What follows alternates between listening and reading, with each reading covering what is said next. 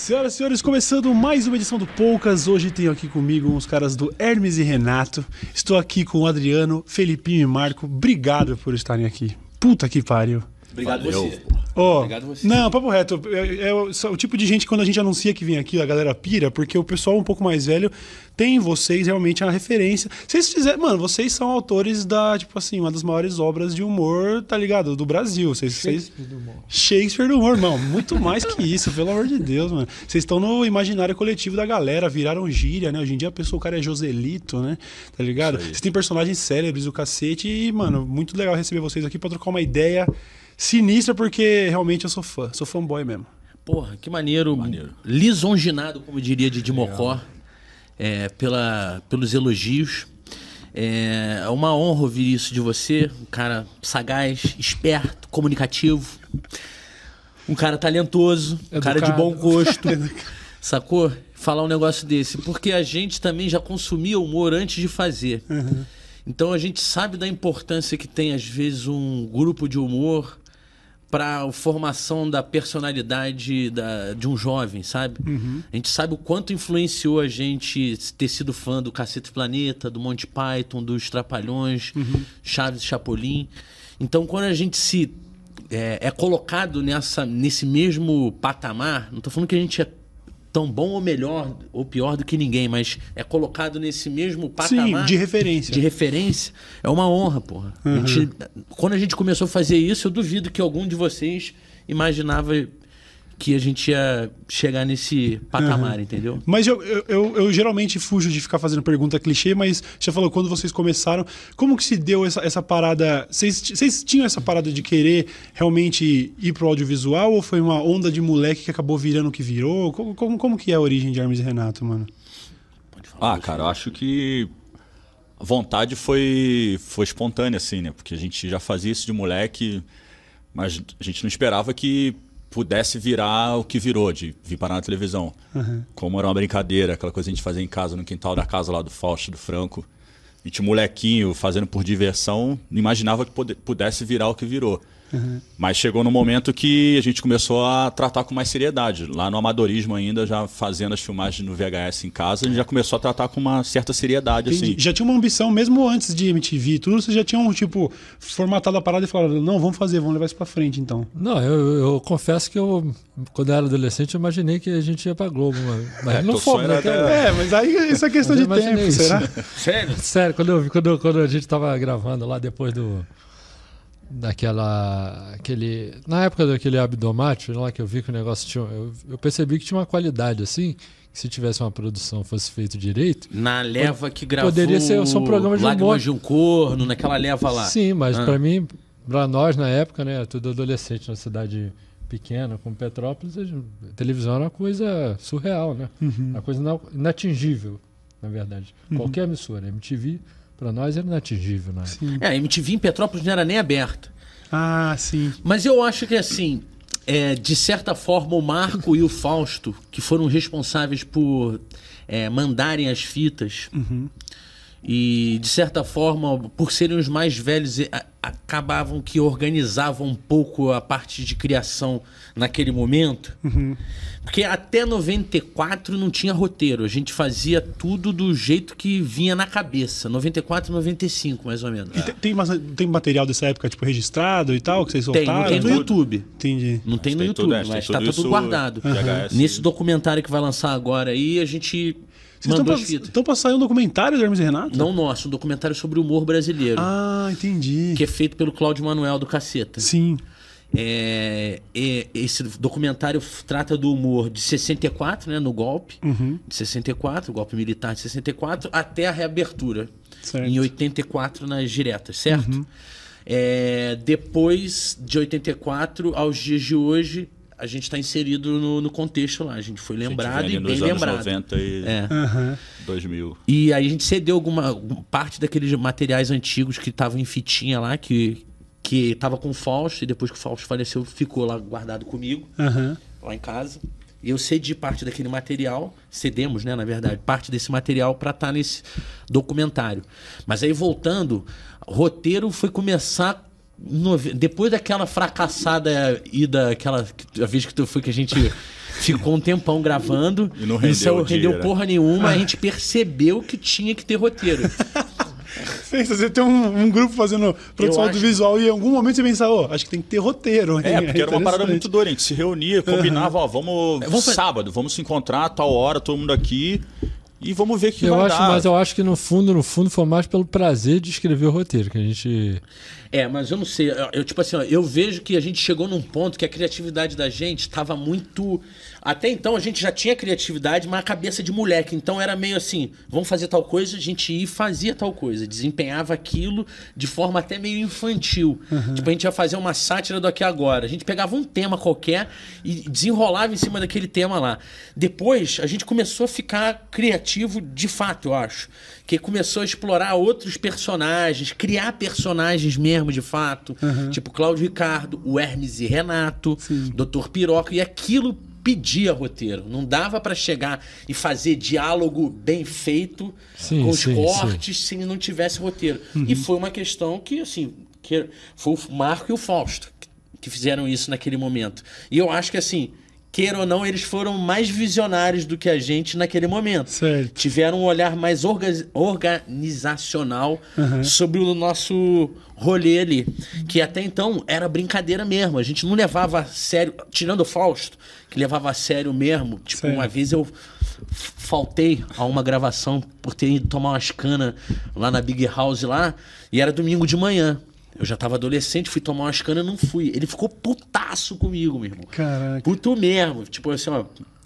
Alguém até foi me dar um toque, falou assim, cara, depois vai lá e pede desculpa ao Fausto que ele ficou bolado contigo que tu não foi na, na gravação. Então era tipo uma coisa da gente se divertir entre a gente, sabe? Não tinha nada pra fazer em Petrópolis, cara. Então a gente se, se juntava e depois mostrava pros amigos pra ver qual que era o feedback da É que quando a gente rapaziada. ficou mais velho também, é, cada um fazia suas coisas, né? A gente fica adolescente, a gente começa, Sim. cada um quer, um quer sair, outro quer tá namorando, outro quer fazer tal coisa. E aí, cara, o que acontecia? Era mais difícil de realizar a parada mesmo, sacou? Imagina. Então, é, pra reunir todo mundo num sábado o dia Era inteiro pra gravar era quase impossível. Era então, foda. quando um não ia aí quebrava as pernas e Desfalque. Não, e a né, gente cara? contava, tipo assim, ó, fiz um personagem pra tu aqui. É, O que, que tu acha? Vem aí, não sei o quê. Eu falei, pô, vamos, né? Não sei o quê. E... Mas era muito divertido, era uma coisa que a gente começou a fazer lá, sei lá, e- o Adriano e o Fausto, então, eu acho que se bobear, eles nem lembram direito com qual idade de É, fato cara, eles começaram Era, a fazer. era isso que eu ia perguntar. Se- que, que idade era mais ou menos isso? Ah, eu, eu fui morar em Petrópolis, que eu sou o único do grupo que eu sou nascido no Rio e fui morar em Petrópolis. Os caras são tudo de Petrópolis. E meus pais mudaram para casa vizinha, muro com muro, a casa do Fausto, de 89 para 90, 1990. Eu tinha 10 anos. Caraca, velho. E eu lembro quando foi no ano seguinte, já 90, tipo, no meio do ano já, quando tava rolando, já, tava, já rolava umas filmagens. Então, Mano, você tipo, você tá desde os 11 anos de idade. 10, 11 anos. cara. Caralho, Franco. velho. E aí eu conheci o Filipinho também no tipo 91, 92. É, porque eu era amigo do Franco e do Fausto da rua da avó deles, onde eles moraram. Que era um bairro do lado. De um bairro do lado. Eu era da rua lá da avó dele. Minha avó morava na rua. Era vizinha quase de muro da avó dele. Há 50 anos. E eles moravam lá, moraram lá, antes de ir pra esse bairro lá, e eu mor- morava lá ainda. E aí, esse cunhado do Fausto, que levava a câmera e que era, vamos dizer, o nosso diretor à época, o Sandro, ele era meu amigo também. Tinha 18 anos já. É, o Sandro era mais velho do que a gente, né? Era cunhado do Fausto. E ele que levava a câmera, ele tinha a câmera. E ele era um cara assim que ele. se- Ele foi um cara que, assim, de certa forma, foi o que impulsionou a parada acontecer é, do ponto de vista de da gente se juntar pra fazer as gravações. Porque ele percebeu que era um grupo de moleques engraçados Entendi. que tinha um humor peculiar, assim. Ele fala, cara, isso... aí eu lembro que ele, que de certa forma me convidou, falou, gordo, tu tem que ir lá na casa dos moleques filmar, porra. Tu tem que ir lá fazer as gravações. Eu falei, porra, mas eles nunca me falaram nada, não sei o quê. Foda-se, tu vai lá um dia. Aí colocou uma pilha. Aí eu fui pra andar de bicicleta, quando eu retomei a amizade com, com, com o Fausto, com o Franco, que aí conheci também Adriano. Fui pra andar de bicicleta um fim de semana, meu avô tinha Kombi, era feirante. Aí pegou a Kombizona, colocou as bicicletas dos moleques lá da rua, a gente foi andar de bicicleta lá no bairro deles. E aí retomamos a amizade, e no que foi retomando, eu frequentando lá a casa deles, ele- o Fausto me chamou pra fazer as gravações já. Mas aí o Sandro se separou da, da irmã do Fausto e o Fausto se tornou o diretor. Entendi. Sacou? Ge- O Fausto não tinha câmera ainda. E aí o que, que rolou? Via outro amigo que tinha câmera, levava a câmera, que era o Cotô, que era assim, ó, ele era o câmera número um do, do Hermes, do, do grupo. Que nem, era, nem tinha Hermes e Renato Teve ainda. nome É. provisório nessa época? Não, a gente só ia- tipo, Vamos lá, vamos gravar e fazer as coisas Cara, o acontecerem. início mesmo era quando eram eles só. Era só sátira, era só paródia. Tipo assim, eles ficam. Filme. Nem paródia, era tipo assim, era. Grande Dragão Branco, Eles que era o filme do momento. A gente Eles refilmavam as cenas. refazia a cena. É. Tipo, pegava o clipe de Easy. Guns N' Roses, é, é. Do, do Feito No Feito No More e fazia também. uma versão. Entendi. É, O Ratos, né? Beber até morrer, que o Ah, Franco é, faz é. O, o gordo. Eram as nossas referências que a gente só reproduzia. A partir do momento que o Sandro começou. Aí o Sandro começou a querer bolar umas esquetes. Baseado em paródias do Aqui Agora. Reportagem, tipo, sobrenatural, homem do sapato branco, que era o homem do chinelo rosa. Aí começou a rolar uma desconstrução, vamos dizer. Sabe? A gente começou a, a fazer a coisa de um lado, do ponto de vista satírico.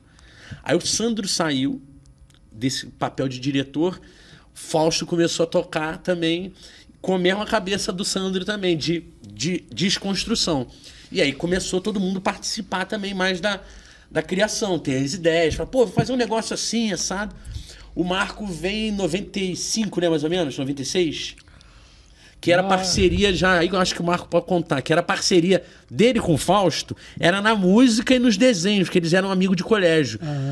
Só que ele e o Bruno, a gente fazendo as filmagens, a gente sempre falava, porra, o Chapolin, que é o Bruno Suter. Esse cara aí vai ficar puto comigo. É, porque ele lançou o apelido de Chapolin. É, já era! Foi mal, Bruno Suter. Não, eu não consigo chamar de Bruno Você é um também. cantor, Bruno Suter. Bruno X eu já falei. Bruno Suter, sobrenome Chapolin, né? Chapolin. Pronto, fudeu. Então, E aí eu sempre Não falava, vale, "Caralho, rapaziada. Não vale, Marco." não vale agora nas redes do Bruno e chamar ele de Sapo- hein? Chapolin, não, vale, hein? Não vale fazer isso agora, hein? Caralho, que merda. a parada é assim, porque tinha um moleque lá no colégio que, que a gente zoava ele bastante, chamava Medrada. Teve um, um ano, cara, que só tinha três caras na, na, na sala de aula. Era eu, Fausto e Medrada. E era tudo mulher, o colégio que a gente estudava lá, o Santa É, Isabel, é, né? Só, só tinha mulher na sala, só tinha nós três de, de homem na sala. Nós, ah, eu ponho a mão no fogo por mim, Medrado, não sei, o Fausto acho que era também. Ah, mas, aí, mas aí os três na mesma sala lá e Colégio tal. de freira, né? Aí a gente começou a fazer, botar pilha, pra botar pilha, a gente fazia paródia, né? Aí foi o Fausto primeiro, fez uma música me zoando. Aí depois eu fui lá na casa do Medrado fazer um trabalho de colégio e fiz uma música zoando o Fausto com o Medrado. Aí o Fausto falou assim, pô, que filha de uma puta, cara. O cara, né? O cara zoou, me zoou contigo, zoou. O cara, esse cara é uma, uma putinha, que que esse cara é? Aí falei, vamos zoar esse cara, vamos zoar esse cara. A gente começou a levar a sério a parada. Então a gente gravava umas demo tapes assim. Cara, a gente faz-. A gente escrevia, a gente quase saía na porrada discutindo as letras, que a gente levava tão a sério. A gente se reunia toda semana pra escrever as letras, pra zoar o cara. Aí fazia as paródias zoando o cara. Chamava Los Medrados. Não, banda. fita cassete, fita cassete Fita com encarte. cassete. O cara Sim, fazia encarte o Aí caralho. nosso estúdio era assim, ó. Um som, né, com duplo deck. A gente primeiro gravava uma guitarra e um, vai, supor, uma bateria de caixa de papelão na, Aham. na parada. Aí ficava lá gravado. Aí a gente passava pro outro deck, aí fazia outro instrumento. A gente fa- ia mixando assim. Aí botava a guitarra, que só tinha duas entradas da parada. De Não, e uma- bateria de era tipo vez. balde mesmo, balde, caixa, né? Aí no Caixa de final papelão. voltava a fita pra lá e, e passava de uma fita pra outra pra gravar a voz em cima. Cara, o chiado era maior do que o som da, da música. O chiado era uma. É um chiado que vai, vai, ele vai, vai cobrindo um chiado, vai cobrindo o outro, assim, sabe? Mas aí depois eu fui entender que isso, esse processo foi muito importante, porque a gente ali a gente já aprendeu a fazer música, a fazer letra de música, e a gente aprendeu a discutir sobre as ideias, coisa que a gente acho que a gente nunca tinha feito isso tão a fundo, né? Não. Discutir É, o processo criativo ali As ideias. É, é. levar a sério e discutir detalhes, palavra que fica melhor, que Não, rima melhor com aquela outra ali. E era muito assim.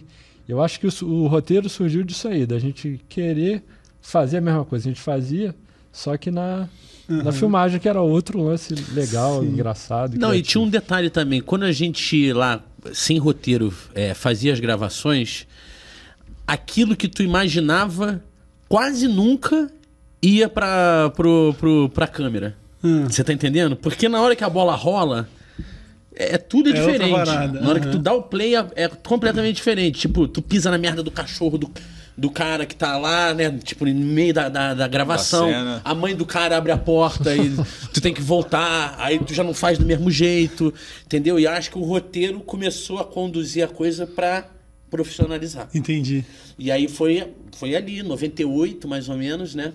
Que começou a ter roteiro, que a coisa começou a gente meio que se tratar de uma forma diferente, inclusive. Vocês já se reconheciam como uma equipe, cada um com Não responsabilidade tinha e tal. um time formado, não tinha isso. Quando veio pra cá os cinco, meio que foi até uma formação meio fisiológica dos que já estavam mais próximos e do que se destacaram na primeira leva de é, filmagens pra MTV. Aham.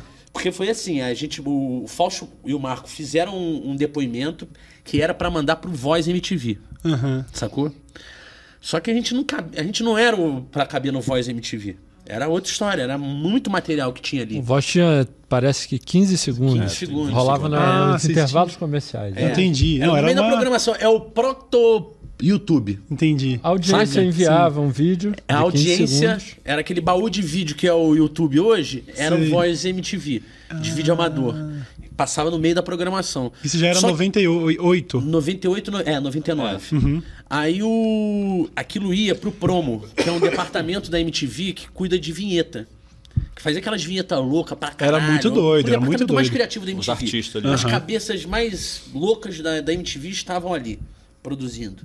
E caiu exatamente ali, por nossa sorte. E ali a gente ficou durante dois anos dentro do promo. Fazendo esses 15 segundos. Não, é, depois virou programa, mas a gente fazia parte da produção, do budget do promo da Entendi, MTV, entendi, entendeu? entendi. E assim também a gente era dirigido e tinha toda a assessoria da galera dali também. E aquilo parou na mão de uma menina que até hoje é meio controverso, né? Que todo mundo quer ser o pai de filho bonito. Quando é filho feio, ninguém quer ser. né? Aí todo mundo fala que a primeira pessoa que viu a fita fui eu, fui eu. Mas então, eu acho Mas que que foi con- a, a menina que é a inspiração Não, da não linha pode do- esquecer um detalhe importante, que os 15 segundos que era que a gente deveria ter enviado para TV, a gente fez o de 15 segundos e enviou mais de duas horas de, De material. que a gente Entendi. Toda a fita, tudo que Tudo tinha que tinha. Já nessa situação do tipo, vai que os caras pegam lá, É, já aí, tentar. Vamos dar na jugular. aqui. Aham, aham. Aí mandou. Só que, porra, ninguém pirou com o conteúdo, né, cara? Foi Não, chamando um, um outro, não sei o quê, porque isso aí precisa contextualizar. Hoje, um jovem fazer vídeo amador com peruca e o caralho é corriqueiro. aham. Mas naquela época, falando palavrão abertamente. O pessoal, sem o pessoal, internet, o pessoal sem da minha nada. faixa etária aí consegue identificar isso daí perfeitamente, porque ver Hermes e Renato pela primeira vez era ver um conceito novo, era um formato novo. É, era um é. negócio que era. Ele era chulo, mas com produção. Ele Sim. era propositalmente aquele coisa de, de chroma key, boneco de, é, de é, de isopor, isopor. Aham. sabe? O negócio. Sangue. Era sangue, coisa, era umas atrocidades, era, era completamente absurdo. Era um humor punk, eu acho que era um humor isso, meio punk. um humor É, punk. Isso é. daí, eu tenho certeza que a audiência já tá identificando como realmente a sensação, você ter a sensação nostálgica de ver pela primeira vez, era novo. Isso daí ninguém tinha feito. É, eu lembro que eu ainda, a gente ainda tava passando na programação e ficava assim, 15 dias em Petrópolis, 15 dias aqui em São Paulo. E aí eu lembro, na primeira vinda a São Paulo pra gente gravar, tava passando um programa com Thunder, Thunderbird na MTV, e ele tava entrevistando o D2, e o D2 falou o bordão do puta que pariu, ah! Eu falei assim, caralho, essa porra pegou. Tá pegando. Aham. Pegou. E, aí, cara, eu comecei a notar que de fato a gente estava começando a influenciar as pessoas com, a coisa, com as coisas que a gente fazia, né? Aham. E ali formou o grupo, a gente veio para São Paulo, começou a vir, ficava 15 dias até 2002. E aí começou a coisa a ser mais plural também, um ambiente de criação, todo mundo dava ideia, todo mundo trazia conteúdo, todo mundo escrevia, participava de fato do, do processo todo Aham. e formou-se o grupo dos cinco ali. Certo. Entendeu? Nesses primeiros dois anos, de 2000 a 2002, a gente amalgamou isso. Até porque a demanda virou outra, né? É. A demanda ficou. Virou trabalho. Virou Sim, trabalho. sim. Tipo, tinha que entregar uma quantidade X de minutagem por, por quinzena, vamos dizer assim. É, fazia parte da grade da MTV já, né? Então tinha um compromisso ali e começou a ficar sério. Sim, então vocês três, Fausto e o Bruno, vocês continuavam responsável pela essa parada do roteiro e tudo mais, ou aí a MTV já tava, já tava sendo um bagulho feito a mais mãos, ou era Não, não, sempre era foi. vocês. A gente foi abrir a criação para outros roteiristas só em. Puta, acho que na época da, da Record quase. Uhum. Que a gente queria criar frente pro YouTube. Entendi. E aí começou a fazer umas coisas pro YouTube e aí precisou é, contar com a ajuda de roteiristas. Aí, inclusive, chamou o Franco, irmão do Fausto, e um outro brother aqui de São Paulo para escrever pra gente. Foi a primeira vez, foi em 2010. Nossa, Até então a gente um- nunca É, foram 10 contou com roteiro, com nada de ninguém. Aham. É, tudo que, vocês, tudo que foi célebre até esse Autoral. momento era tudo autoral. Tudo Sempre autoral. É, Telaclés, as duas novelas, Sim a Bolsa e Proxeneta. To- todos Todas os personagens, todas as músicas. É aí que tá. 2002 também é um marco na nossa carreira também, Uhum. por esse sentido. A gente começou a explorar a parte musical que era muito forte. Tipo, três Los músicos Medrados. no. Lá dos Los Medrados. Dos É. letrados. Olha aí como o bagulho se conecta, faz sentido. É, né? na verdade, Total. o Bruno, o Bruno foi ter o primeiro contato lá na, na casa do Fausto, porque a gente não tinha um, um, um baixista na, na- no Los Medrades. E ele nem estudava, nem conhecia nem, o Medrado, era de, conhecia de outro lugar que eu conhecia ele. Aí chamei ele para fazer a, li- a linha de baixo, porque ele tinha o baixo também. E era o único. Por isso. Músico contratado. Era uma época tipo em que você. contratada É que nem, é que nem dono de drone hoje. É o cara que pega trampo porque tem equipa, né? Tipo assim. o... Eu acho que também era um dos poucos baixistas, tirando o Ruga, que vocês conheciam também, né? Sim, é, acho que era o. O Ruga e ele. poucos, tinha É. poucos. Eu conhecia outros que nunca fariam isso. Que é, exatamente, que era neguinho do metal e o caralho, que não ia sério, querer. não ia é, ninguém se levava a sério. É, sim, sim, sim, sim. E o cara, o Chapolin, o caralho, o Bruno Suter. caralho. O Bruno Suter, cara, ele é, na verdade, não é que ele era, ele é um cara. É que tem muita gente que fala que isso pra mim, pra eles também, mas que o Bruno era um cara naquela época, eu olhava pra ele, eu tinha vontade de rir. Olhava assim, ó, só de olhar, cara, esse maluco. Ele agora com o peru da sadia, o cara magro. Não, Ele ele cortou- era muito mais horrível. Primeiro ele tinha um cabelo grande, que parecia um- uma franja de poodle, assim. Sério. Magrão. Os caras batendo no meio cara daqui, né? desengonçado, que ele era adolescente. Aí depois ele cortou e ficou pior, cara. Que ele ficou magrinho, assim. Ficou... Cara Não, ele era um cara, ele era pô, um cara identificado com a cena do metal lá em Petrópolis pra cacete, né? Porra, o Bruno começou a cantar na noite com 14 anos, ele era é, é, cover do Led Zeppelin, não sabia nem cantar inglês. Inclusive eu assisti um show no Rala Rala. No Rala Rala, tu viu dele? É. Era pertinho da minha casa, eu fui lá assistir. foda. O Bruno, cara, é um cara que tá. Ele não à toa, hoje o foco da carreira dele é a música, né? Porque ele é, de fato, músico antes de ser humorista. Sim, sim. Sacou? Não, e acho que é- esse background de vocês com música é o que faz do Massacration ser o que é também, porque... Sim. Não, mas era uma coisa que assim, a música lá com, com o Hermes e Renato sempre foi uma coisa com um grupo de amigos, sempre foi forte. A gente fazia pago- é, pagode com, em ritmo, igual o Sambô faz aí, a gente fazia, ficava zoando pagode em ritmo de, de as música de rock, Rock, de, de metal em pagode. ritmo de pagode é, e sempre sacaneando. Ficava fazendo coisa com, com funk e gostava todo mundo tinha essas referências em comum. Rock and roll metal é, as bandas de crossover. Todo mundo gostava dessas paradas entendeu? E aí quando a gente veio pra cá começou a desenvolver o, o o programa, em 2002 ganhou um programa de meia hora, porque até então era 15 minutos. Certo. Aí a gente começou a sentir a necessidade. E também a rádio. Quando a gente teve um Ah, programa na. Rádio 89. Ah, também em fizeram 2001 para 89. 2002. Entendi. Aquilo meio que jogou a gente pra fazer música. Aí a gente foi um dia no estúdio e gravou umas nove faixas, se eu não me engano. E aí tinha lá várias faixas, estavam lá de- desde Unidos do Caralho a 4, Clássico. Pirapiru, Clássico. é, a Arueiro do Massacration. Aham. E mais uma monte Isso foi tudo no- em uma sessão? Foi numa série. Tá zoando, Foi. mano. Unidos do Caralho 4 e Aruero. Não, Mito, Unidos de Caralho 4 foi, Foi pro Luau. MTV. Foi o- no final daquele ano. Entendi, entendi. Unidos de Caralho 4 foi depois. Mas a gente já tinha melodia. Tanto que tem aquele episódio da apuração, desde os tempos mais primórdios, que fica cantando Já e tem a rolava. apuração de escola de samba. Só tem esse trecho na, na, na, na, na trilha. Porque a gente cantava isso na van. Ficava, desde os tempos mais primórdios, o caralho tá aí, indo pra gravação. Mas só tinha esse trecho.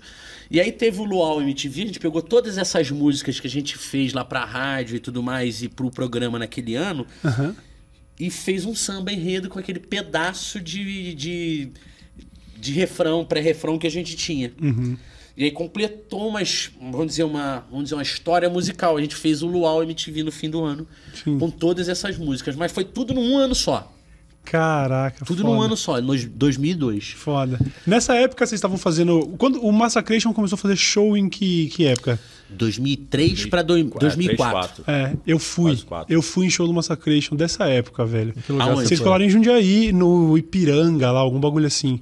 Não era Ipiranga, sim. era uma. Foi com Sepultura? Não, não, não. Foi solo? Era grande atração, Massacration. Eu e os, eu e os amigos, porra, todo mundo 14, 15 anos de idade, colamos ver Massacration em Jundiaí uma vez, velho. Caralho, Vocês isso foram uma vez, não foram, não? Vocês não Ah, tinham. Vocês tinham alguém, algum contato ido. em Jundiaí, alguma coisa assim? Porque fa- eu lembro de falarem, ah, eles vão vir aí, eles conhecem não sei quem daqui de Jundiaí. Vocês têm algum bagulho assim ou não? Nada, Não, nada nessa a ver. época- Isso é lenda urbana. não. Lenda urbana. Nessa lenda urbana. época, não. Mas depois a gente passou a ter lá o Netão, né? É, o Neto amigo nosso, Pavese, Neto, que é de lá. que é de lá, que a gente conheceu já na Record. Mas naquela época, não. Eu Mas, acho aliás, que foi um dos primeiros... também, né, É, não, cara, a A gente, foi muito porra, o Massacration pro- proporcionou a gente conhecer o Brasil, todas as regiões do Brasil. Aham. Sacou? Sim, sim. Foi um, uma. É a maior submarca de Hermes e Renato, vamos dizer assim, né? Sim. O Massacration tem vida pró- própria. Tanto que hoje. É, eu acho que é o nosso principal produto que Uhum. a gente tem. é, O mais, o mais, assim, o que mais é, ficou, continuou mainstream, assim, né? Que tipo, Sim. todo mundo, você fala do Massacration em qualquer canto, todo mundo sabe o que é o É, Massacration. é, Muito eu foda. acho que sim. Um Muito caminho paralelo aí. E, e- mas vocês tiveram algum tipo de. Vocês falaram, pô, da, da época que vocês começaram, a galera do metal jamais participaria, eles se levavam mega a sério. Como foi começar a fazer Massacration? Eu tenho certeza que teve gente torcendo o nariz, Teve. mas eu queria saber qual que foi a proporção, se aconteceu muito. Aconteceu bastante. É, no início começo, aconteceu sim, né? bastante. É. Rolou de todo tipo de, de situação. De. É porque assim, na a gente real, já começou, a um gente já pano- chegou jogando no Maracanã, né? Porque a gente foi É, abrir show com Sepultura. Imagina, tipo, É, um chegar, assim. te O joga cara- no Maracanã É, pra aí tu jogar aí. aí é foda, quando você tem um padrinho. Foda, Quando você tem um mais. dor de cotovelo mesmo. Então, quando você tem um padrinho desse, o primeiro já baterista do, no Massacration, a gente não tinha. Foi Na verdade, a gente né? não tinha baterista e a gente só tinha duas ou três músicas. Quatro músicas. Já Mas- não, cover, antes a gente tinha três e três. e um cover, É, É só With Power metal- e o restante. Tinha, Tinha me- Metal Bucetation dessa época. Era o Metal Bucetation, Metal Bucetation e E o Metal Milkshake. Metal Metal Milkshake. Aham. E aí fazia um cover de Manowar, que é Kill With exatamente. Power. Power, E aí, a formava pilha de tocar ao vivo veio do Igor e do João Gordo. Entendi. Foi os dois que botaram a pilha pra gente. Exatamente. O responsável Fazia- mesmo foi gordo. Certo. Ele falou, vocês têm que fazer um disco dessa porra, caralho. Encontraram a gente na Encontrava MTV, a gente, né? Ele falou assim, Pô, ó, mano, aquele massacreja lá, mano. Faz essa porra, porra, mano. fazer um, um disco dessa porra, tem que fazer. A gente fala, não, a gente quer fazer um disco com todas as músicas de Hermes e Renato. Ah, vai se fuder, mano. Fazer sambinha eu não vou fazer, não.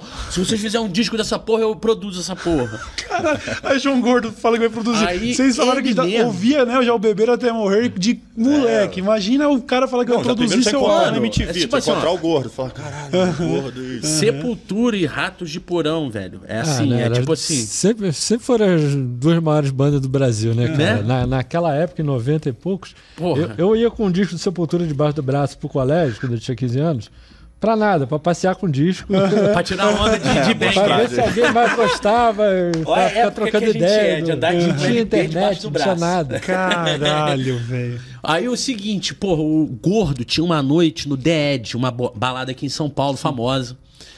E de vez em quando se apresentavam umas bandas com pocket show na balada dele. E aí ele falou: não, vocês vão tocar lá. Acho se vira, arruma. dele, não era ou não? Se vira, um dele. batera, não sei o quê. Se foda aí, mano. Vai achar o jeito de fazer. E achou, ensaiou, arrumou um batera, brother, que fazia Def com, com o Bruno, né? Fazia Sim, cover sim, do sim. Def Caraca. com o Bruno. Um puta batera, que é o Muquinho. que foi o batera que fez o, o primeiro e segundo disco do Massacration. Que eu ouvi pra caralho também, É. gostar. Ouvia mesmo assim, de porra, botar pra ouvir sempre. Ah, mas com certeza. É bom, eu também, pô. se não tivesse envolvido, eu ouviria como você ouvia. Aham.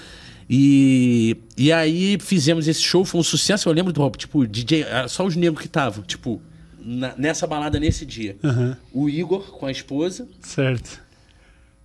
o DJ Nuts e os negros assim, ó. Uau! Eu lembro do Nuts assim, ó. Sério? Então, os puta nego referência da música nacional. Um do rap, o outro do, do, do metal, o gordo de. de- de- tipo assim, Sim. abalizando o negócio. Então É. o negócio ia, ia gerar alguma coisa. Uhum. A gente começou a acreditar naquilo. Aí montamos um, um show pocket, porque o Igor, naquele dia, falou assim: ó, quero que vocês abram a turnê do Sepultura aí com um show. Mano, imagina. Não, Senhora. a gente sabe aquela coisa assim, caralho, puta que pariu, que foda, mano. E aí sim, realmente criou uma situação. Porque logo depois a gente foi fez abriu pro rock com Sepultura. Aham.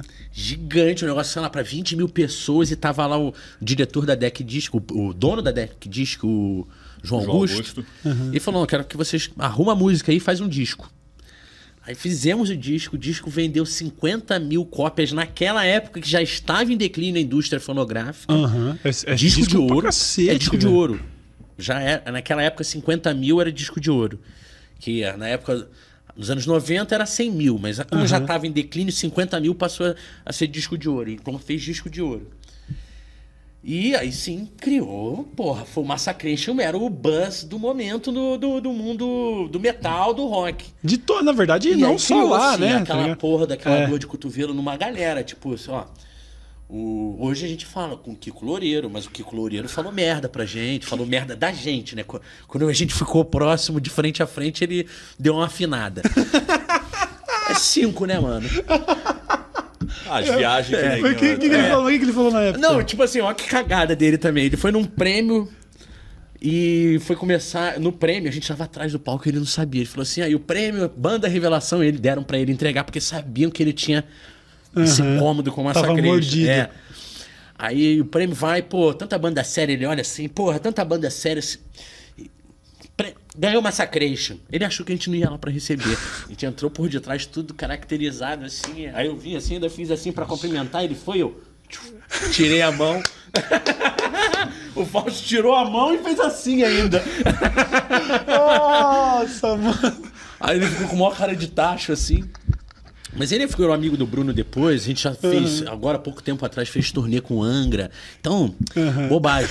Ah, até agressão física. Tipo, porra, rolou Sério? treta minha com o Fernandão do Pavilhão lá uma vez. Caralho. num Baterista, show. né? É, a gente se embolou na porrada e o caralho. Por causa dessa porra. Porque os caras não, não aguentavam Não, ser... não os caras do pavilhão, que são todos amigos. O Fernandão ficou irritado e falou, a gente discutiu e virou uma treta. Palco meu, hoje a gente é amigo. Amigo não, a gente se trata bem, Aham. se reconhece como é, não tem nada a ver, foi uma bobagem, mas chegou a esse ponto também. Caralho. Entendeu? Então, as pessoas se incomodaram, sim.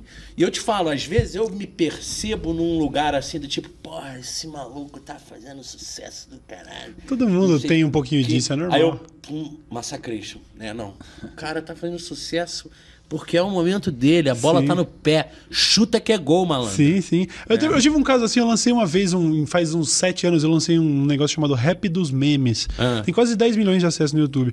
E o, o rapper Cabal chegou a falar na internet: é, Rap dos Memes é o caralho. Cabal mano." da senhorita? É Ele mesmo. Ah, pau no cu do Cabal, porra! Ele falou, ele falou, ele falou, é, Rap dos Memes é o caralho, Ah, mano. Aí vieram me mandar o link. Ah. E eu pensei, eu pensei Ah, isso. Eu falei, ah, porra. mano, termômetro, ó, certo, tamo enchendo, né? Os caras É, estão tem incomodados, né? Não, é. Mas vocês, vocês tiveram ao longo de, de, de toda a obra mais dor de cabeça, além... O Cabal é fã de Hermes e Renato. Cabal, É. não, senhorita Não, eu não legal. tenho- eu, não tenho- eu nem conheço ele, eu nem conheço ele. Não, eu vou arrumar mais uma treta agora, pô, pelo amor de Não, Deus. eu Pega, Ele faz uma parada contigo. Não, se chegar, é- chamar ele, eu- mano. o PC conhece ele, diz que é um cara da hora. Eu não conheço ele, só sei que na época ele me xingou porque viu o Não, bagulho lá. não, então, é- enfim. Acontece. Vo- É, vocês tiveram, vocês tiveram umas dor de cabeça com mais, assim, al- al- alguma sketch específica, que vocês cruzaram a linha, assim, que falaram, e aí pegou, virou polêmica e tal, ou, ou o resto foi um pouco mais tranquilo? Cara, tem coisas que a gente talvez eu, eu acho que até, até pela imaturidade a gente trabalha, a gente se expõe na TV com, com a nossa escrita desde 2000, ou seja, eu tinha 19 para 20 anos. Então, Uhum. obviamente, pô, é, mesmo que um ou outro seja mais velho, um ou dois anos, é, a cabeça é meio parecida. Obviamente, você às vezes comete ignorâncias. Sacou? Claro, Tipo, concordo. por exemplo, a gente fez um sketch chamado Programa do Mal. Era uma mesa redonda com as entidades das de- é, religiões afro-brasileiras. Então você tinha lá. Não vou ficar citando o nome de entidade, né? Mas Melhor tudo bem, não. é, tô dando tranquilo. É, mas aí tinha lá essas entidades e a gente tratava daquilo de uma forma muito ignorante. Sacou? uma ignorante não é burro, é ignorante. Ignora o contexto é da É engraçada a parada. É a gente fez uma sátira, como se fosse uma mesa redonda, como se todas aquelas entidades assim que fossem comentaristas de futebol, assim, discutindo sobre, É. sobre os Como é que tá o despachos. despacho tal não sei lugar, o quê, não sei o quê. charuto, encruzilhada, não sei o quê, não sei o quê. Mas, na verdade, a gente não quis ofender ninguém. Era a nossa visão, é de fazer humor de tudo. Sim, sim, E a gente. Lógico, a gente também nunca zoou um cadeirante ou uma pessoa que tivesse, sabe? Sim, nunca- Down, nada que fosse assim. Tinha um certo bom senso, mas às vezes a gente perdia um pouco essa linha. É, porque A também gente a, achava que estava tudo bem zoar, a gente tirava para todos os lados. Sim, sim. é a E você não sabe, você não sabe prever o que, que amanhã vai ser o novo errado, sacou? Então, você tá fazendo um negócio 10, 15 anos atrás. Não, a gente. Uma hora a exatamente, sociedade começa a olhar diferente. forma, A gente não tinha esse termômetro tão. Exatamente. Não, não tinha esse tinha, é, termômetro não tão. tinha. Então é imediatista. dia. Tipo assim, tu lança o vídeo agora já tem comentário. Você vai saber quando Sacou? a pessoa tá te processando. Sim. É. Não, e no caso da. MTV, que é aí que tá. A gente só foi capaz de fazer aquilo tudo. A gente deve isso à antiga MTV, a MTV do Grupo Abril, porque dava total liberdade a gente fazer. É. Total liberdade criativa pra gente fazer o que a gente queria. Ao ponto de, às vezes, tinha coisas que não podiam ir ao ar, eles só viam no ar. Aí foi, tira do ar, tira do ar. Já foi. Já foi. Uma tira do ar. Aí ninguém começou a ver o nosso programa antes de ir pro ar. A partir daquele período. Mas, de fato, a MTV era sui generis.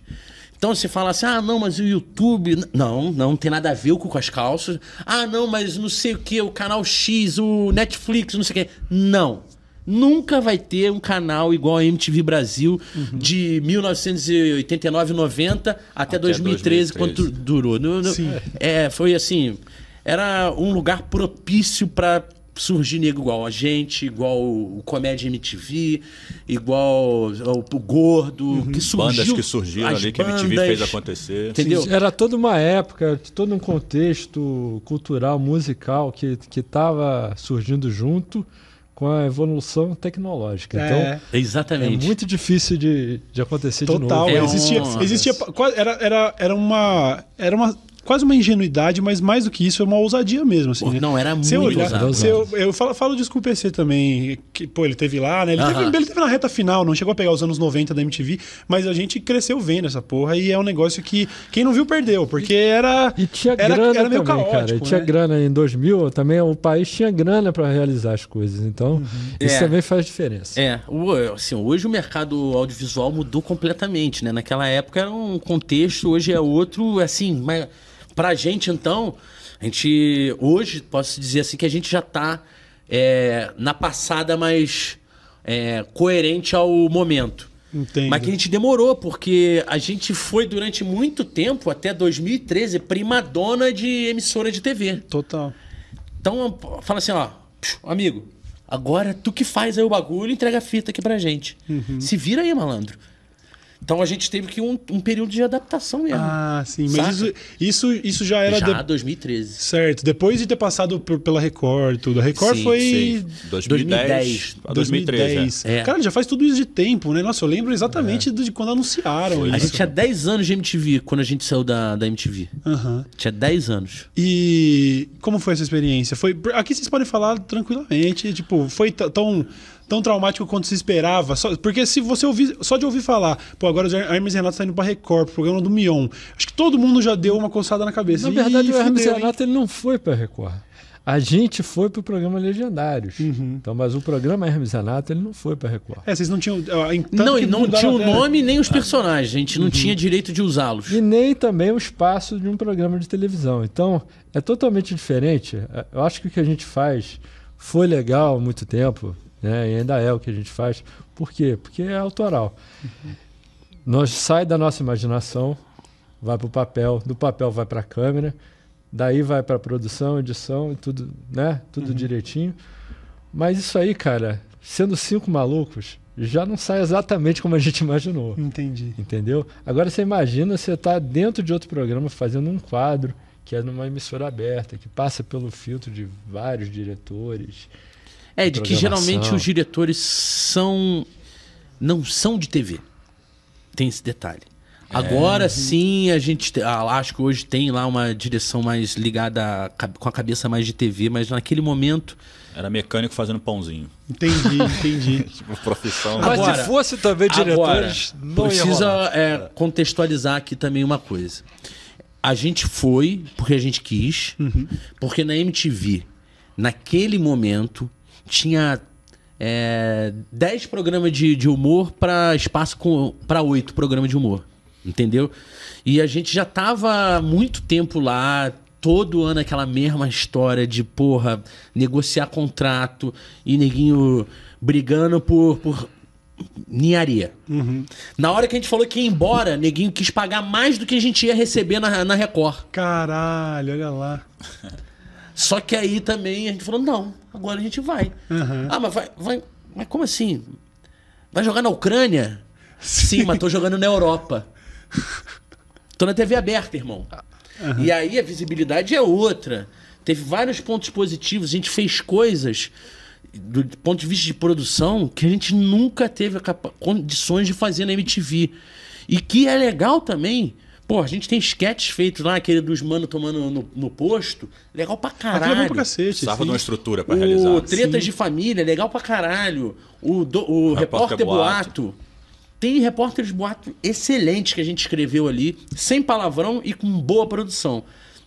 O que acontece também tem o seguinte: quem é fã, é, o perfil do fã ele, ele varia, mas tem um tipo de fã que ele é ele gosta de te ver na mesma condição nostálgica que ele te viu há muito tempo atrás. Entendo. Porque aquilo remete a ele a uma coisa. Então é uma coisa meio assim, meio determinista, sabe? Do Sim, tipo assim, sim, ó, sim. você tem que ser assim, filmar no quintal de casa, com a câmera ruim pra caralho. Isso com- é que é Hermes e Isso é Renato. que é Hermes e Renato. Não, você pode dar um passo adiante. É. Você- é, tá- é- é meu livre-arbítrio, nosso, no caso, livre-arbítrio, querer evoluir, gravar com uma câmera melhor, fazer um roteiro mais elaborado, fazer um negócio mais Sim. é, premium, sacou? E ninguém, e ninguém além do Hermes e Renato pode dizer o que é o negócio. Sabe, se o Chaves voltar hoje, voltasse por qualquer motivo, a galera ia ter essa, sens- essa sensação, porque não é mais aquilo lá, não é nostálgico. A pessoa, a, a pessoa é, quer dizer, é uma pessoa por trás do personagem. Quem, quem escreve a parada não é o Bolsa, não é o Joselito. Exatamente. Quem escreve são vocês, vocês mudam. Não, então e, a obra e é muda, né, impossível porra? reproduzir as épocas, cara. É simplesmente. É igual você. né? Tu, Tudo tu, tem uma por evolução, exemplo, né, teu, teu, teu, teu, Total, Tem um assim. sketch lá no, no, no YouTube. Tu fa- era revoltado pra caralho no Sim, início sim. com as coisas, falava mal de uma pá de coisa que hoje, se bobear, possivelmente tu se amarra. Sim, mas todo, todo mundo fala isso. Todo mundo fala isso. Ah, eu gostava mais daquela época. Bicho, aquela época é 2010. Eu, aquilo, aque- aquele cara nem existe mais, porra. Nós estamos em 2019. Ah, então não tem como aí, fazer. cara, eu- tem no YouTube. É, assiste lá. Tem no YouTube. É isso. Exatamente. É, Hermes e Renato era bom naquela época. Vê daquela Vê época, daquela tá lá. época só. É, Tá lá. Não vê mais esse. Porque esse aqui vai agradar também um novo público. Uhum. Entendeu? Que é que tá. Eu acho que o. Quem, é, andando pro lado ou pra trás, é, tu não sai dali, da tua zona de conforto. Sim. O negócio é, é, é não te respeitar. Aham. O criador, ele não pode se respeitar, ele tem que se provocar, tá o tempo inteiro, sabe? E a gente, assim, eu vejo assim, ó, que os bons caras, os bons realizadores, bons criadores que eu admiro, eles têm essa esse incômodo da repetição, Sim. saca? Sim. E é geralmente mais rápido do que o público. Saca? E às vezes o aí- público então- fica às vezes, ah, mas É. faz, mas não, não vou fazer. Cansa mais E rápido. essa, essa questão da, da Record também, cara, tem vários, vários parâmetros para você avaliar isso, né? Eu vejo também que a gente surgiu em 2000 e foi uma coisa legal pra caramba na MTV, como eu já, já citei aqui, por causa de todo o contexto. A música que, vinha ali dos anos 90 era uma música legal pra caralho. Era alternativa, tinha o Chili Peppers fazendo sucesso, tinha o, o Guns, tinha o Sepultura que estava vindo numa fase fodaça, assim. Então tinha todo um contexto. E a gente também era uma coisa de, de igual parâmetro, assim, por humor. Então tudo combinava, entendeu? Sim. Só que o- a MTV, na época que a gente saiu, não era mais a mesma coisa. Não, não era. Porque a música também não era a mesma coisa. A indústria. A indústria não era a mesma Cultural. coisa.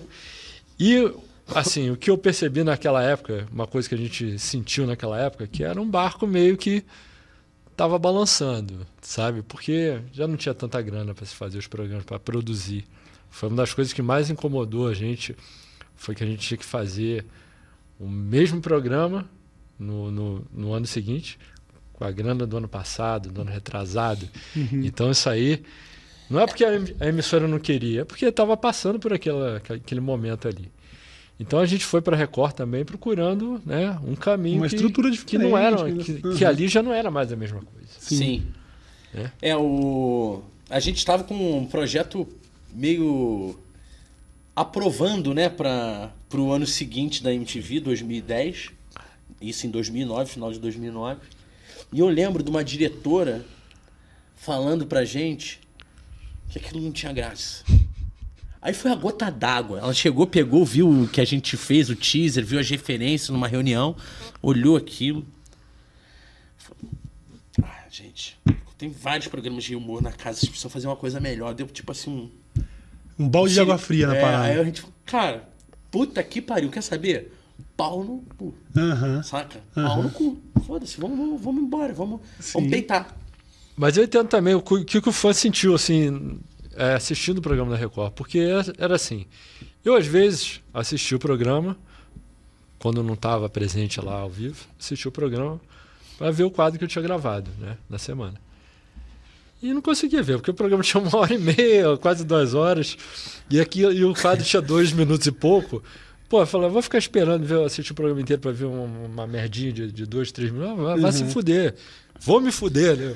Não, a, a nossa escolha, a, a ida foi, foi- Era legal ir pra TV aberta, mas a gente foi pro, pra dentro do, do barco dos outros. Pela primeira vez, Hermes e Renato não era Hermes e Renato, era alguma coisa dentro do, de algum outro conteúdo. Isso, isso, de fato, não foi bom.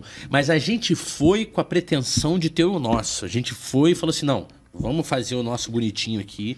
E a gente fazendo o nosso bonitinho aqui, a gente abre uma frente de trabalho no nosso, com o nosso nome. E não rolou, a gente ficou três anos e aí foi meio que em colocando um no, no de escanteio, o outro, não sei o quê, depois ficou eu só falando é. É porque todo mundo, cara, tem intuição, né? Todo mundo tem uma intuição. E o artista também tem a sua intuição. E a gente sentiu que aquele barco ia afundar. Então a gente ficou dois anos na Record, voltou pra MTV, e no ano que a gente voltou, a MTV fechou, né? Não, mas a gente também, Já voltou quando sabendo. voltou sabendo, a gente já, Já sabia, ó, vai sabendo. acabar, falando assim, ó, vai acabar. Então, e a gente foi, qual que foi? Era, foram passos estratégicos. Ali foi jogada de xadrez. Tipo, a gente já tava prestes a sair, Aham.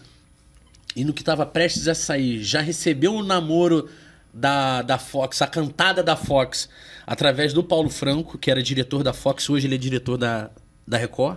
Ele falou: Ó, quero que vocês venham. E aí a gente precisava ter o nome. A gente falou assim: não, vamos lá na MTV fazer uma temporada raspando o cu com a unha, que vai ter pouco dinheiro, não vai ter jeito. Porque eles precisavam recuperar a Recupera marca. o nome e se bobear, pega também o acervo. E não deu outra. Foi, a- foi o xadrez. É lógico que demorou um pouco para mexer as peças, Aham. mas funcionou. Funcionou. Caralho, funcionou. E o nosso velho. programa estreou, se eu não me engano, em abril, e a MTV fechou as portas em setembro. Nossa. Foi Mas então tipo assim, deu mal certinho. deu pra reprisar a temporada. Aham.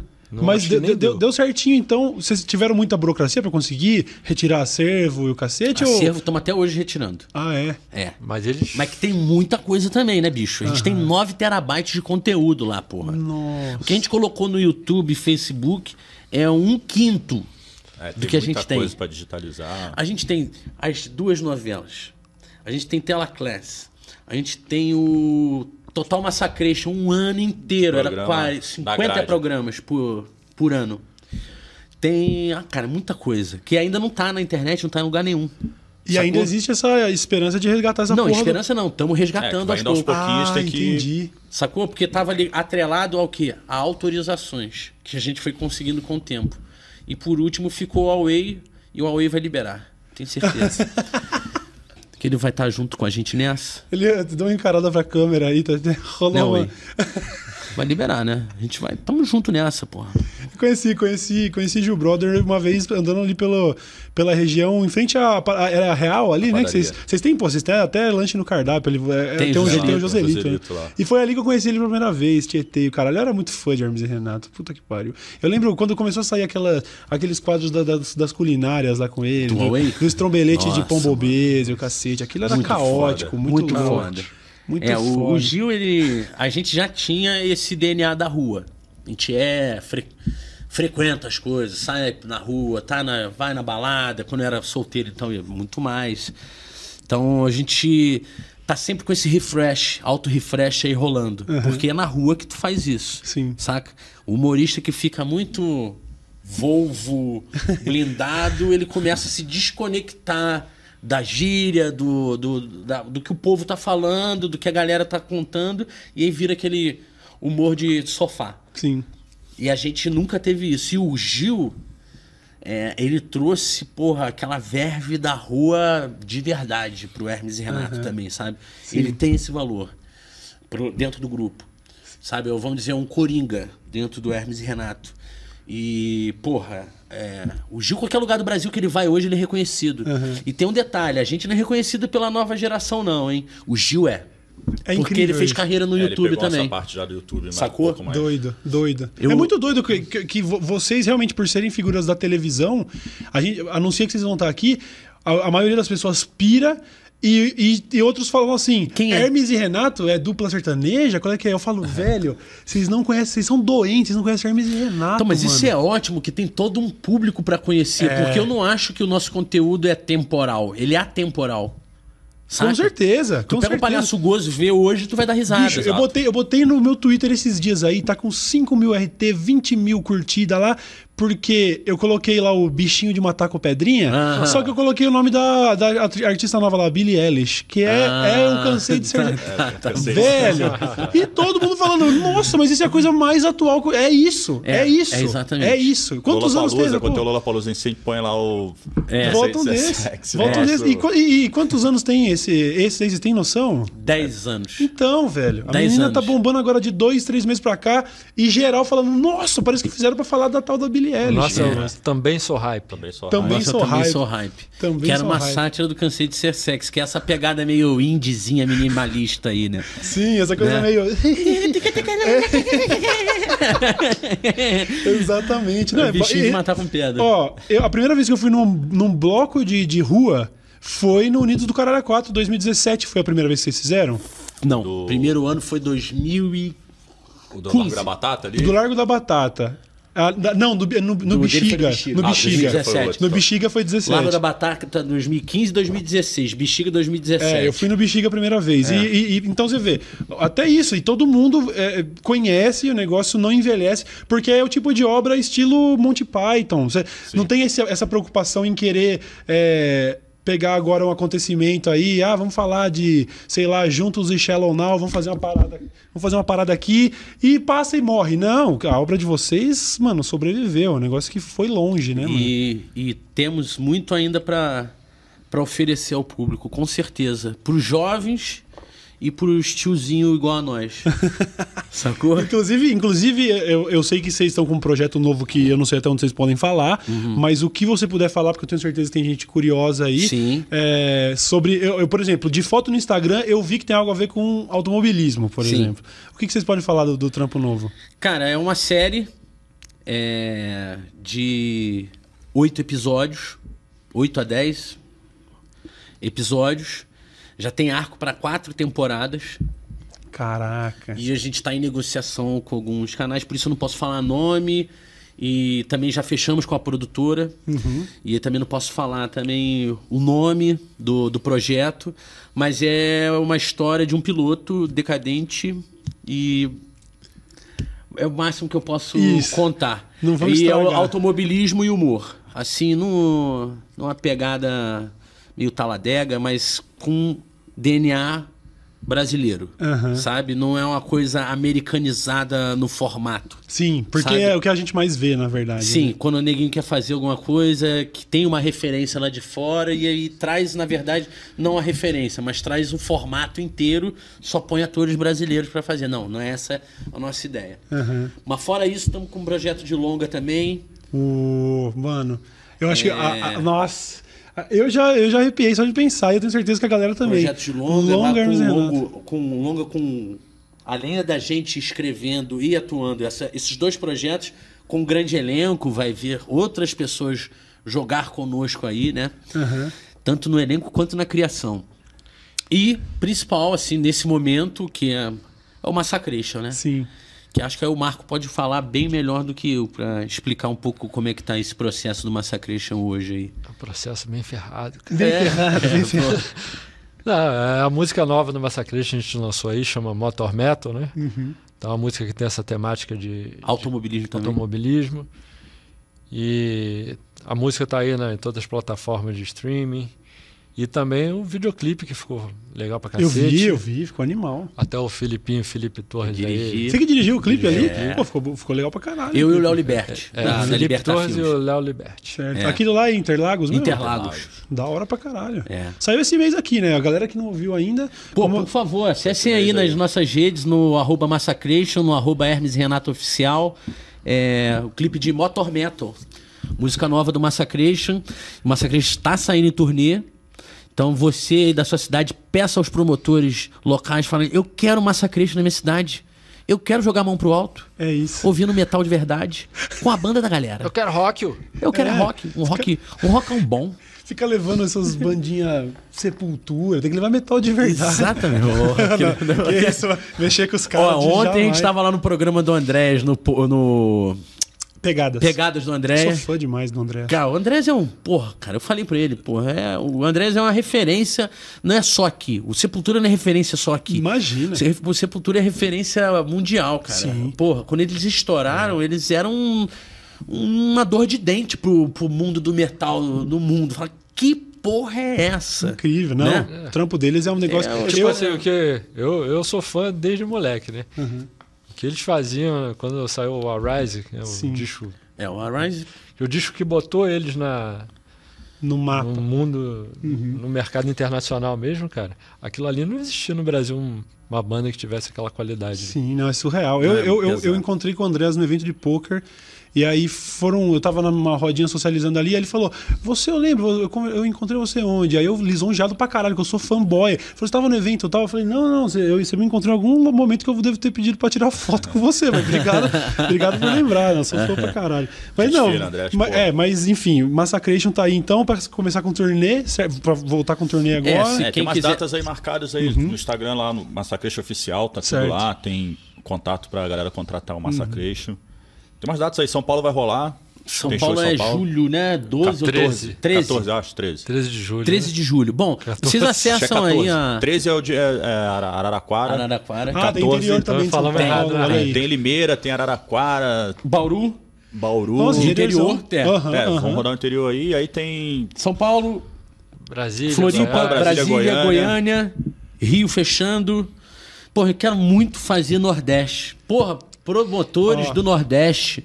Porra. E eu quero muito fazer Manaus, que Manaus, o público De é novo. Ah, a não, cara, Manaus, porra, foi Manaus é. Doideira. Vocês fizeram num evento lá, né? No, No no, Jungle. no Jungle. Eu já É. fui nesse Cara, Anime na Jungle. peça. É a um- peça de teatro. A gente fez, né? A peça. Aham. Você foi na peça. Fui na peça, a gente nem falou dela. Vocês têm tantas frentes, né? São tão É. versáteis que a gente nem falou da A peça, mas foi- é animal. Excursionou dois anos com a peça, uma tentativa de show. Que você foi duas vezes, inclusive, Uhum. Sim. aqui no Renaissance. Que é boa pra caralho também. E agora a gente vai escrever peça nova ano que vem, mas esse ano não. E aí, porra, a gente foi com a peça no mesmo ano, a gente foi na- com a peça e com o Massacration em Manaus. Cara, é surreal. A peça, então, que, que foi muito louco. O cara sa... Os caras ficam tão emocionados, meu irmão. O cara veio com a latinha de cerveja pra me dar, assim, ó, tem uma hora que eu desço no palco lá pra falar com a galera. O cara veio com a latinha de cerveja e me deu uma latinha de cerveja, assim, pra beber com eles. Cara. Na peça. É, no meio da peça. No meio da parada. Toma comigo aqui, pô. Caraca, meu irmão, no fim ninguém começou a cantar Unidos do Caralho a quatro junto, com homenagem pro Fó. Mano, eu chorei, velho, não aguentei, velho, eu chorei. O Manauara, por conta da distância, sabe, que é longe pra caralho mesmo. É muito longe. É, porra, pra determinados países aqui do, do- da América do Sul é metade do tempo tu ir pra Argentina do que ir pra Manaus. Sim, sim, sim. Tá no meio do caminho para ir para os Estados Unidos. É caro levar a banda, é caro levar uma peça, uma trupe de teatro. Então vai pouco. Quando vai, Neguinho te né? abraça, velho. É muito louco. Cara, e o show, e o show do Massacration, assim, eu não lembro de, de um lugar que tivesse sido tão, assim, visceral. O pessoal arrancando os cabelos no show, o pessoal cantando todas as músicas. É. Foi Pô, Massacration energia com muito- Matanza, né? Muito legal. É, né? foi um evento. Foda, também sou bem fãzão do. Matanza. Cara, vocês têm a responsabilidade, então, ó, o pessoal da audiência que tiver aí nas regiões norte e nordeste do Brasil aí, responsabilidade de arrumar show pros caras fazerem aí, porque vocês sabem que vai ser estouro. Ele já tem datas marcadas, mas ainda precisa puxar lá pra cima, né? Sim, vamos, vamos fazer mais datas aí. Até porque esse ano o Massacration lança mais dois videoclipes e duas músicas novas. Olha aí. Então a gente quer rodar bastante o Brasil esse ano aí. Show de bola. Velho, eu fico eh, na expectativa aí das novas obras, não vejo a hora de ver série, não vejo a hora de ver o filme, que eu sei que vai acontecer em algum Bora. momento. Sou fã pra caralho mesmo, grande, grande honra ter vocês aqui. Também, ó, É isso uma que eu ia falar nossa, agora. mano, vocês quiserem, mas assim, mas pra ser contra a regra, mano. Eu, vocês têm Não, em mim não, um fã mano. mesmo. Eu, eu, tudo- se, se- se a gente é um produto do que a gente consome, no fim das contas, se, vocês são influência direta. Até eu, eu tô fazendo um podcast aqui e eu tenho influência de Hermes e Renato. Você pode ter Caramba, certeza que é um grande. E a gente sabe uma disso. grande, grande honra, mano. Moral, moral. Do caralho. a regra a gente já tem, viu? A gente Beleza. precisa de alguém fazer palhaçada. Botar Chama nós. Pô, a cara lá. O que Não, vocês vamos precisarem. chamar. Vou te chamar. O que vocês precisarem. Tá, tenho- tá- tá no, tá no radar aí agora. Maravilhoso. Eu tenho, eu tenho trecho de sketch do Bolsa que eu sei, eu sei falar exatamente o que ele falou, mano. Quando ele foi. Quando, ele, quando os caras bateram nele e roubaram o minigame dele e tal. Que ele falou que foi passar. Ah, não trepidei, meu. Fechei a cara na hora, meu. Que, que o cara foi peitar ele. Ai, Marcelo, vamos dialogar, vamos dialogar, meu. Ficou muito bom. Bom demais, sou fã mesmo. Rapaziada, que é o pessoal mais novo aí que cola e acaba ficando meio balão, sem, sem entender. Galera, muito nova geração. Pesquise sobre Hermes e Renato. Tem acervo no canal dos caras do YouTube, certo? Tem, tem, não é o tem. acervo completo, a gente quer ver o completo ainda, que tem Aham. material pra caralho, mas confere, acompanha, cola nos shows, ó, a cidade que eles ci- citaram, cola no show, massa- no show do Massacrejo, que o negócio é animal. E de verdade, obrigado por terem vindo aí. Pô, obrigado foda. a você pela moral, por, por todo esse espaço pra gente falar das nossas coisas que já fizemos e que vamos fazer. Show de bola. Vida longa, Hermes e Renato. Amém, assim valeu. seja, amém e saravá. É nóis. Poucas vai ficando por aqui. Valeu, rapaziada. Até mais. Valeu, valeu, valeu.